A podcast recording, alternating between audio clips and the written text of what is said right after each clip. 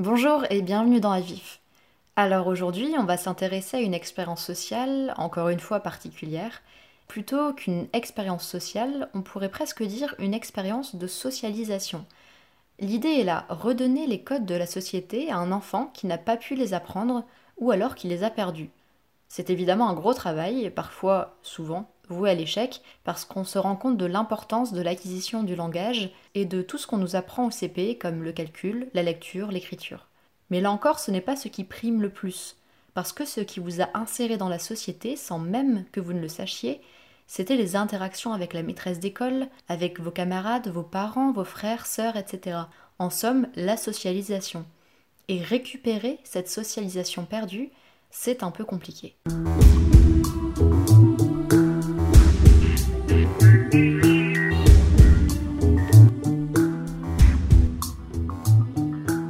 Plusieurs habitants d'un village français rapportent la même histoire. Comme à leur habitude, certains d'entre eux chassent dans la forêt, fiers de leur tradition ancestrale. Se fiant à leur instinct, ils progressent pas à pas à travers les sous-bois, les sens en éveil à l'affût du moindre gibier. Soudain, quelque chose bouge dans les fourrés. Tous les chasseurs sont aux aguets, le fusil à l'épaule, le doigt sur la gâchette. Mais à leur grande surprise, ce ne sont ni les touffes de poils appartenant à un sanglier, ni les bois d'un cerf qui émergent de ces fourrés, mais plutôt une longue tignasse, hirsute et sale, pleine de feuilles et de terre. Et puis la chose bondit et grimpe à un arbre. Les chasseurs se demandent à quel genre de bête ils ont affaire. Et bientôt, la rumeur enfle qu'un drôle d'animal se trouve dans la forêt. Une bête? Non, pas vraiment. Si ce n'est pas une bête, alors c'est peut-être un homme. L'homme, un animal social, comme le définit le philosophe Blaise Pascal? Eh bien, pas exactement, car celui-ci n'est pas social. On dirait même qu'il a fui la société depuis. Eh bien, depuis sa naissance, soit quelques années. Car la chose, tapie dans les bois, est un enfant âgé d'une dizaine d'années, que l'on baptisera plus tard Victor de l'Aveyron.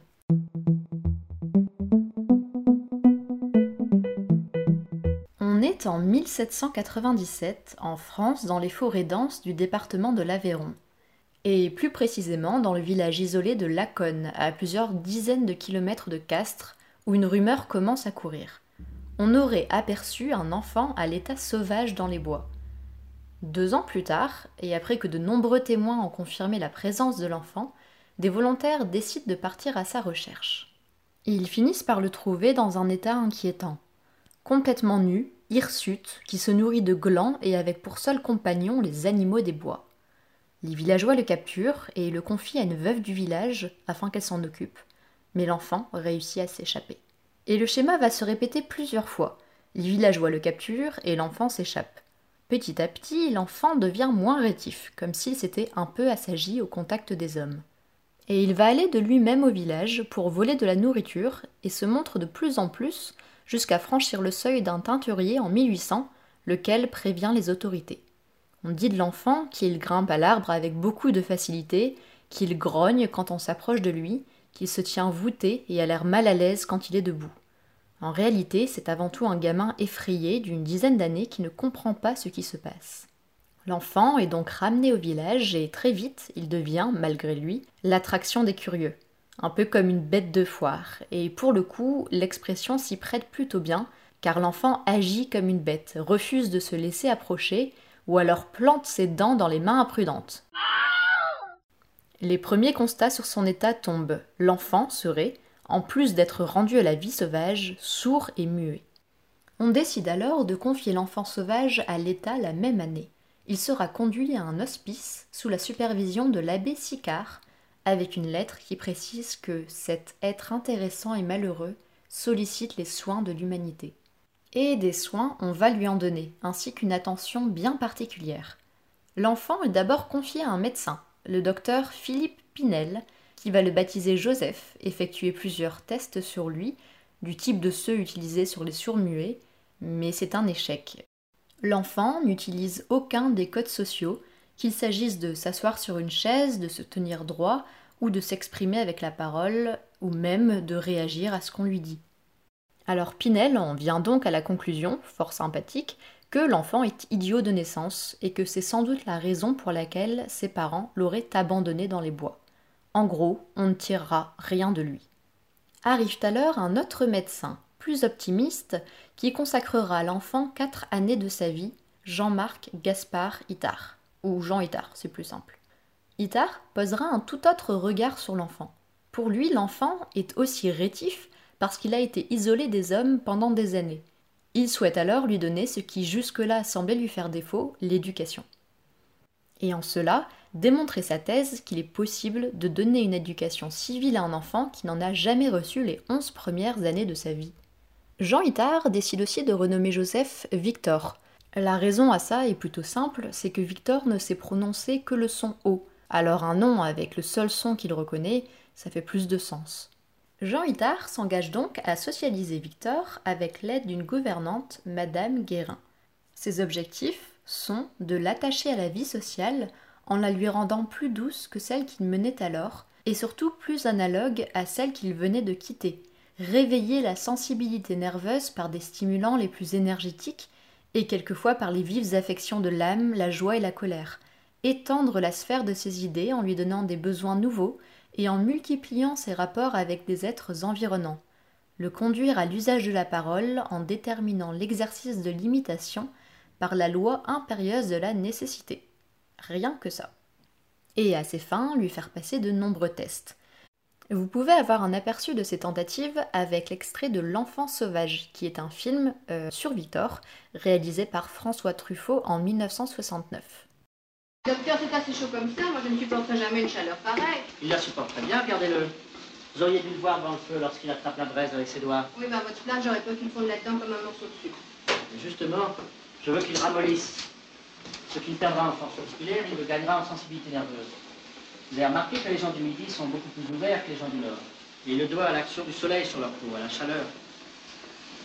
Mais, docteur, en ce moment, je sais qu'il ne comprend pas, mais est-ce qu'il nous entend? Il nous entend sans nous écouter, de même qu'il regarde sans voir.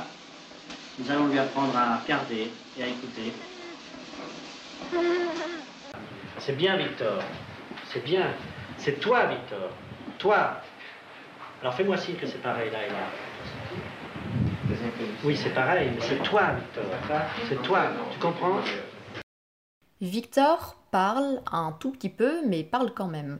Il entend des sons, mais ne réagit pas à tous les bruits. Alors déjà, le premier diagnostic s'avère faux, Victor n'est pas sourd-muet. D'autres tests suivent, comme celui du miroir, où Victor ne reconnaît pas son reflet, il ne réagit pas à des sons très forts comme un coup de feu, mais par exemple, il va sursauter si on craque une noix dans son dos. Par la suite, Victor parviendra à s'habiller seul, et petit à petit, Jean Itard se convainc qu'il parviendra à éduquer correctement Victor. Sa constitution aussi semble changer. Alors que Victor avait visiblement l'habitude de passer les mois d'hiver nu dans la forêt, voilà maintenant qu'il attrape des rhumes et des bronchites. Enfin, il parvient à dire le mot lait, mais ne l'utilise pas comme un moyen d'expression quand il veut du lait. Et les progrès ne dépassent pas ce stade. Malheureusement, Jean Itard, lassé, rédige un rapport final de 80 pages sur Victor de l'Aveyron et lui dit au revoir. Le gouvernement, qui donnait alors une pension pour Victor, cesse. Mais malgré cela, Madame Guérin, donc la gouvernante, qui s'était attachée à Victor, va continuer de s'en occuper comme elle le ferait d'un fils adoptif. Victor meurt à Paris en 1828, autour de 40 ans. Il sera bien devenu un homme, comme le souhaitait Itard, mais malheureusement il n'aura réussi ni à lire, ni à écrire, ni à parler.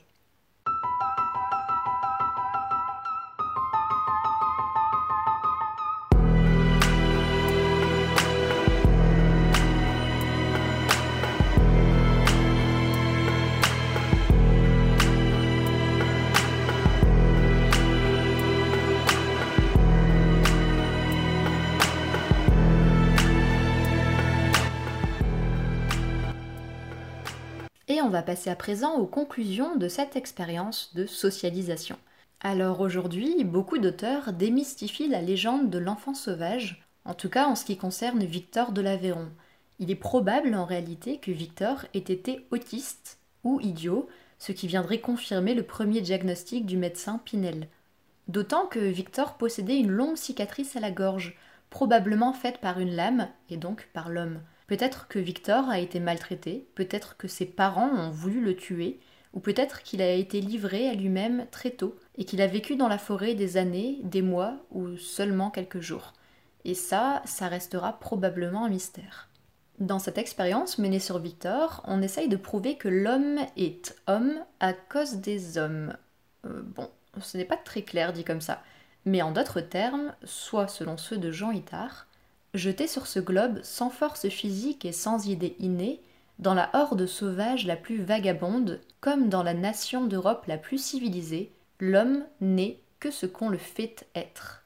Et le monde diplomatique, de conclure, dès lors, tout homme, même celui dont l'existence semble relever d'une monstruosité barbare, est éducable si on sait comment humaniser sa situation. En somme, on peut humaniser une personne grâce à l'éducation. Et j'en profite d'ailleurs pour faire un parallèle avec l'expérience de Milgram qu'on a abordée dans le premier épisode.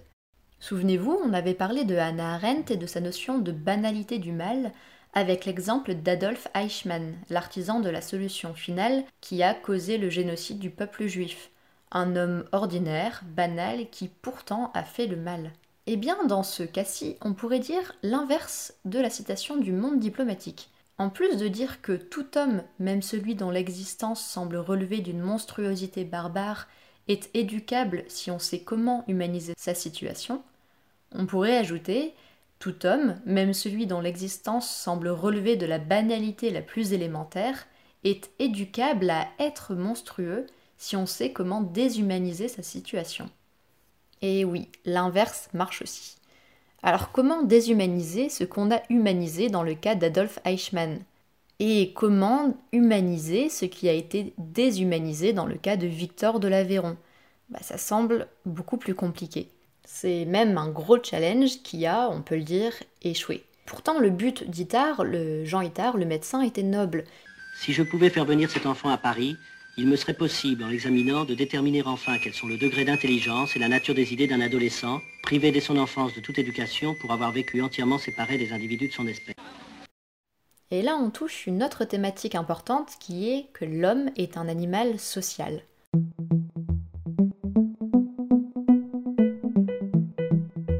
Parce qu'on le sait, l'homme est un animal social, il est un roseau pensant selon Pascal.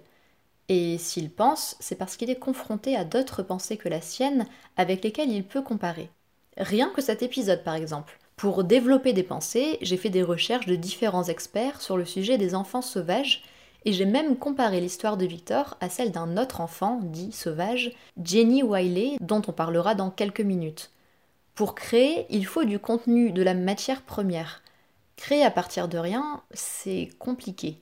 Alors, éprouver de l'affection pour un être humain alors qu'on n'en a jamais reçu depuis sa naissance, et ce jusqu'à ses 14 ans dans le cas de Victor, c'est très très compliqué. Et personnellement, c'est ça qui m'intrigue le plus dans cette histoire. Ce n'est pas tant la thématique de l'apprentissage de la lecture, de l'écriture ou du langage, mais plutôt et surtout le contact des hommes et l'affect qui s'en dégage. Car même si Madame Guérin s'est pris d'affection pour Victor, Victor, lui, n'a jamais témoigné de source sûre d'affection en retour. Mais le cas de Victor, aussi intéressant soit-il, ne nous permet pas de répondre à certains éléments, parce qu'on ne sait pas s'il souffrait d'une forme d'autisme ou non à la naissance. Et ça pourrait biaiser nos conclusions. Alors j'ai fait des recherches sur une autre enfant sauvage qui se rapproche un peu plus de notre époque et sur laquelle on a davantage de données.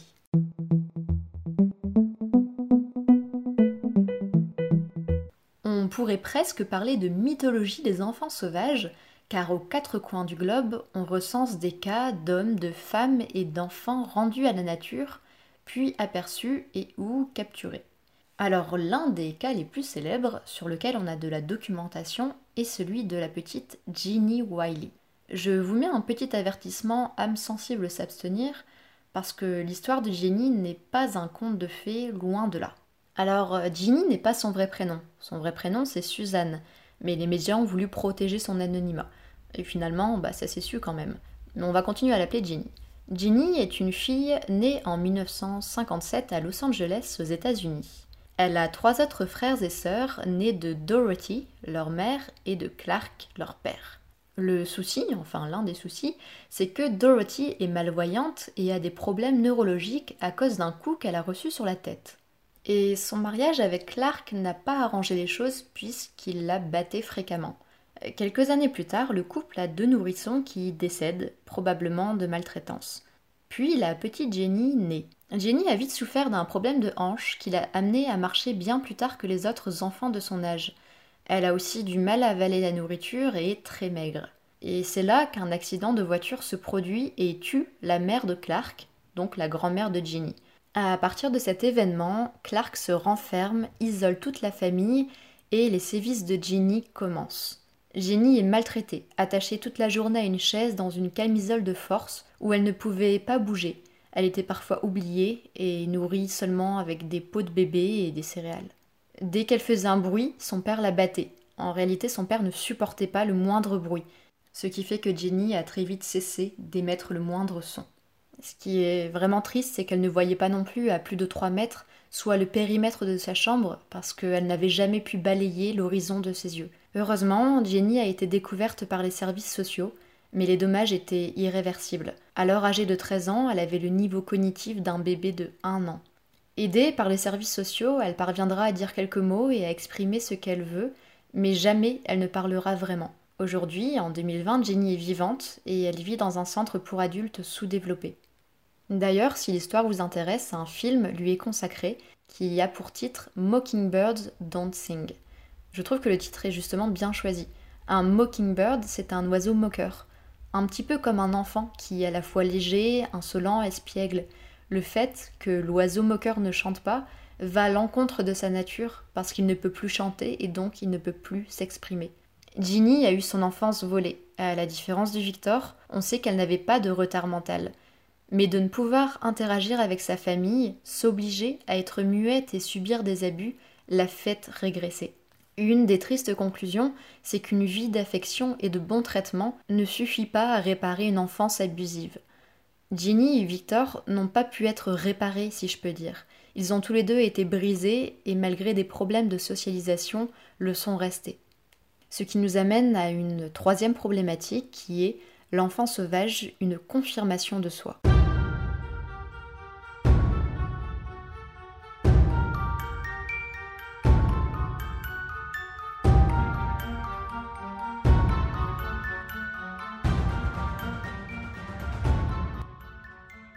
Peut-être que vous vous souvenez de l'épisode précédent sur le cas de David Reimer et la théorie du genre. Lorsque le docteur en psychologie John Mooney voyait en David Reimer une page blanche sur laquelle écrire. Eh bien, dans le cas de Victor, c'est un peu l'effet qu'il faisait à la communauté médicale. Victor n'était pas écrit de la main de l'homme en quelque sorte. Il n'a pas subi les codes sociaux officiels, ni officieux, que nous on intègre en grandissant. C'est donc, en dépit de son allure d'enfant primitif, sauvage, qui grogne et mort, une véritable curiosité d'un point de vue sociologique. Et on peut aussi faire le lien avec Ginny. D'après Sciences Humaines, les enfants comme Ginny sont désignés sous le terme enfants placard. Ils souffrent d'hospitalisme, c'est-à-dire privés de contact, d'échanges, de caresses, de regards, de mots, de sourires. Ces enfants subissent de graves troubles du développement, à la fois intellectuel, affectif et physique. Ces enfants martyrs nous apprennent une chose essentielle sur les humains. Élevé hors de tout échange avec ses semblables, l'enfant ne révèle pas une nature humaine à l'état vierge. Il subit de graves séquelles qui en font un être mutilé. Il en va de même pour tous les mammifères sociaux. La chaleur des contacts est une condition essentielle de leur développement. Victor, tout comme Ginny, sont en somme une projection de nous si nous n'avions reçu ni contact humain ni éducation. Les réflexions sur les enfants sauvages considèrent ceux-ci comme des cas susceptibles d'éclairer la question de la nature humaine nous dit Joël Noré en citant Lucienne Strivet. De la fin du XVIe au XVIIIe siècle, les enfants sauvages constituent des objets de pensée cruciaux autour desquels se forgent, mais aussi s'affrontent, des définitions de l'homme et de l'humanité. Et comme le précise Léandro de Lajonquière, professeur en sciences de l'éducation et psychanalyste, plus encore, la civilisation des Lumières réclamait son propre opposé sauvage comme une confirmation de soi. Passer de l'état de nature à celui de culture, n'était-ce pas là aussi l'objet des réflexions de Rousseau? Les penseurs de l'Europe des Lumières regardaient le monde à travers le prisme du progrès. Ils avaient pour idéal un homme cultivé, doué du langage et surtout de la raison, qui le différenciait du entre guillemets sauvage, comme on en rencontrait, et décrivait alors tant dans les îles et les si lointaines colonies. Alors, bien sûr, le cas du petit Victor en 1797, en plein cœur de la France révolutionnaire, qui se bat alors pour ses grandes idées d'émancipation de l'humanité, a attiré l'attention et peut-être une sorte de confort intellectuel. Pourquoi un confort intellectuel? Tout simplement parce que ce petit sauvageon tellement incivilisé et inculte au sens propre rappelait au peuple, mais surtout à l'élite bourgeoise, à quel point eux étaient civilisés, raffinés et cultivés. C'est un peu comme s'il disait Voyez cet enfant, regardez-nous et comprenez ce qu'on accomplit, le chemin parcouru pour passer de son état au nôtre.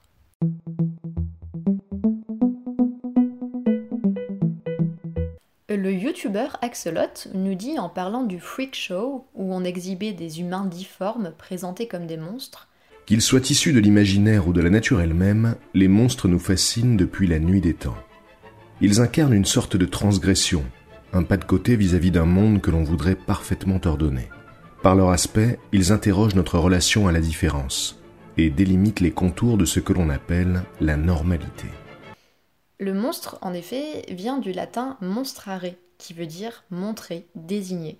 Alors qu'il s'agisse du freak show, où l'on montre des femmes à barbe, ou de Victor, qui est une bête de foire lorsqu'il monte à Paris, ils ont tous quelque chose de monstrueux dans leurs différences. Selon la foule, ils ne sont pas normaux. Victor, évidemment, pas plus que Ginny n'est un monstre tel qu'on l'entend. Dans le cas de Victor, et renforcé par un contexte de post-révolution française, il est l'incarnation du sauvage, de l'incivilisé, et il fascine autant qu'il fait peur. Ginny, elle, n'est qu'une enfant sauvage que parce qu'elle a été rendue à la sauvagerie des hommes, d'un homme. Dans le cas de Ginny, le monstre, c'est le père. Et c'est la fin de ce podcast. Merci beaucoup de l'avoir suivi une nouvelle fois en ma compagnie. Alors j'en profite pour faire une petite parenthèse sur l'épisode précédent. Je m'excuse un peu, euh, j'avais la voix un petit peu robotique tout simplement à cause de problèmes de micro. Donc j'essaye de travailler dessus en tout cas. N'hésitez surtout pas à vous abonner ou à laisser un petit commentaire en dessous de la vidéo je le lirai avec attention. Prenez soin de vous et je vous dis à très bientôt pour le prochain épisode.